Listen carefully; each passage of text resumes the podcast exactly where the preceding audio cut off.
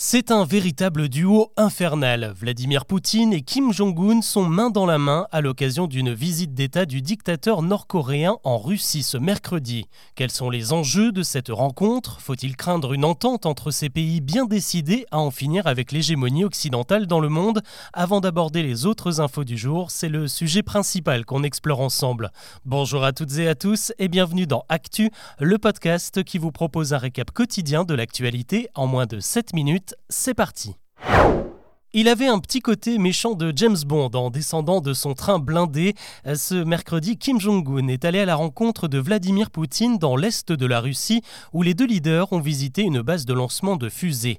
L'occasion de lâcher quelques déclarations choc, le Nord-Coréen a estimé qu'en Ukraine, l'armée russe était engagée dans une lutte sacrée pour punir le rassemblement du mal, comprenait l'Occident. Mais au-delà des grandes phrases, cette rencontre est d'une importance stratégique. Déjà parce que la Russie a lâché 11 millions d'obus sur l'Ukraine lors des premiers mois du conflit, et désormais elle n'en a plus, ou en tout cas les produit trop lentement, sauf que la Corée du Nord, elle, en possède des tonnes avec des usines qui tournent à plein régime. Selon certains observateurs, euh, Poutine pourrait profiter d'un partenariat militaire avec la Corée du Nord pour masquer des livraisons d'armes en provenance de Chine. Un échange direct et officiel avec les Chinois serait beaucoup trop mal perçu par les Américains. C'est aussi pour cette raison que ce rapprochement russo-nord-coréen est surveillé de près. De son côté, Kim Jong-un cherche toujours à moderniser son armée pour peser dans la guerre d'influence qui se joue en ce moment en Asie de l'Est et dans le Pacifique. Son aviation date de l'ère soviétique, il faut lui donner un coup de jeune, et les Nord-Coréens sont également très limités en termes d'équipement spatial, d'où la visite de cette base de lancement. Ces derniers mois ont été marqués par l'échec de la mise en orbite de plusieurs satellites espions. La Russie, elle, est beaucoup plus aguerrie sur le sujet et pourrait donc fournir une aide précieuse aux militaire de Kim Jong-un.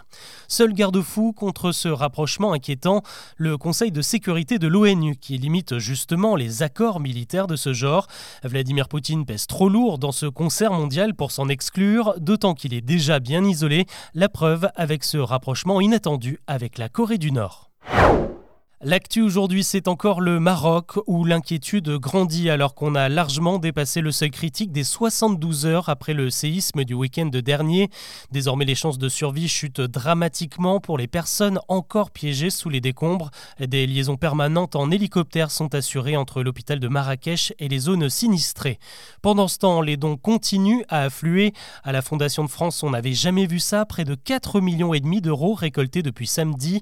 À Paris, un site de e commerce a collecté 4 tonnes de matériel qui arrivera sur place en fin de semaine. Mais les besoins sont évidemment encore plus grands. Rendez-vous sur le site de la Fondation de France ou sur celui de la Croix-Rouge si vous souhaitez participer.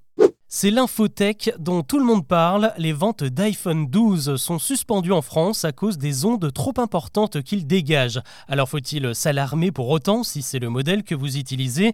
Eh bien pas forcément puisque l'Agence nationale des fréquences a pris cette mesure car il y a des normes très strictes, un seuil réglementaire à ne pas dépasser et l'iPhone 12 est légèrement au-dessus. Il n'y a pas vraiment de risque direct pour la santé. Apple a désormais deux semaines pour faire une mise à jour système car le problème peut se régler à distance pas besoin de jeter votre smartphone. Pour mettre un peu la pression à Tim Cook, le gouvernement se dit prêt à rappeler tous les téléphones déjà en circulation. Alors l'info peut paraître surprenante hein, car euh, c'est la première fois qu'Apple se fait épingler, mais en réalité ça arrive tout le temps.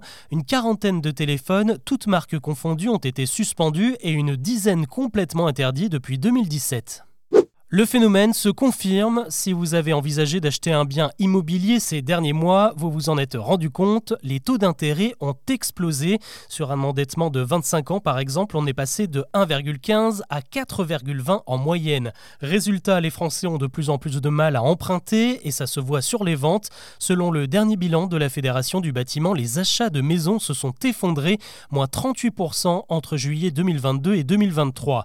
Dans le secteur, on craint maintenant une crise plus profonde profonde, 150 000 emplois sont en jeu. Le gouvernement promet de réagir, notamment en élargissant le prêt à taux zéro aux classes moyennes. C'est pas le moment de flancher. Le 15 de France se prépare à affronter l'Uruguay pour son deuxième match de poule de Coupe du Monde de rugby. L'Uruguay, c'est la 17e nation au classement mondial. La France, elle, est deuxième. Ça devrait donc être une formalité, mais attention tout de même au faux pas qui pourrait coûter la première place de la poule. Fabien Galtier, le sélectionneur, en profite quand même pour faire tourner l'effectif. Beaucoup de remplaçants et des cadres comme Dupont, Ramos et Penaud qui ne sont même pas sur la feuille de match. Coup d'envoi de la rencontre ce jeudi soir à 21h une heure.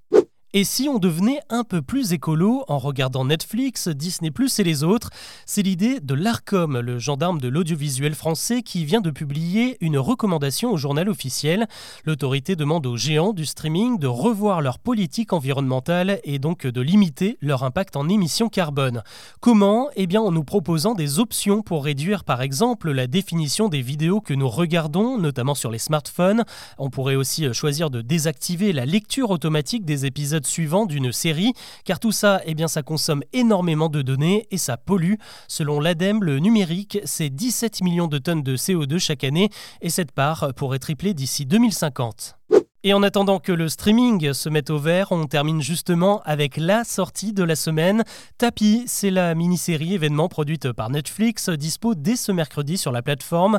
Dans le rôle titre, Laurent Lafitte incarne le célèbre homme d'affaires qui a débuté comme vendeur de télé avant de bâtir un véritable empire dans le sport, le vêtement et bien sûr en politique avec une carrière de ministre. La comparaison s'arrête là puisque la série se décrit avant tout comme une fiction et non comme un biopic. Les critiques en tout cas sont très bonnes et c'est donc à découvrir en cet épisode désormais dispo. Voilà ce que je vous propose de retenir de l'actu aujourd'hui. Avant de vous laisser, je tiens à vous remercier car vous êtes de plus en plus nombreux à écouter ce podcast. Si ce n'est pas encore fait, pensez à vous abonner et si vous avez encore quelques secondes, pensez à laisser un petit commentaire sur votre plateforme d'écoute. Je vous dis à demain pour un nouveau récap.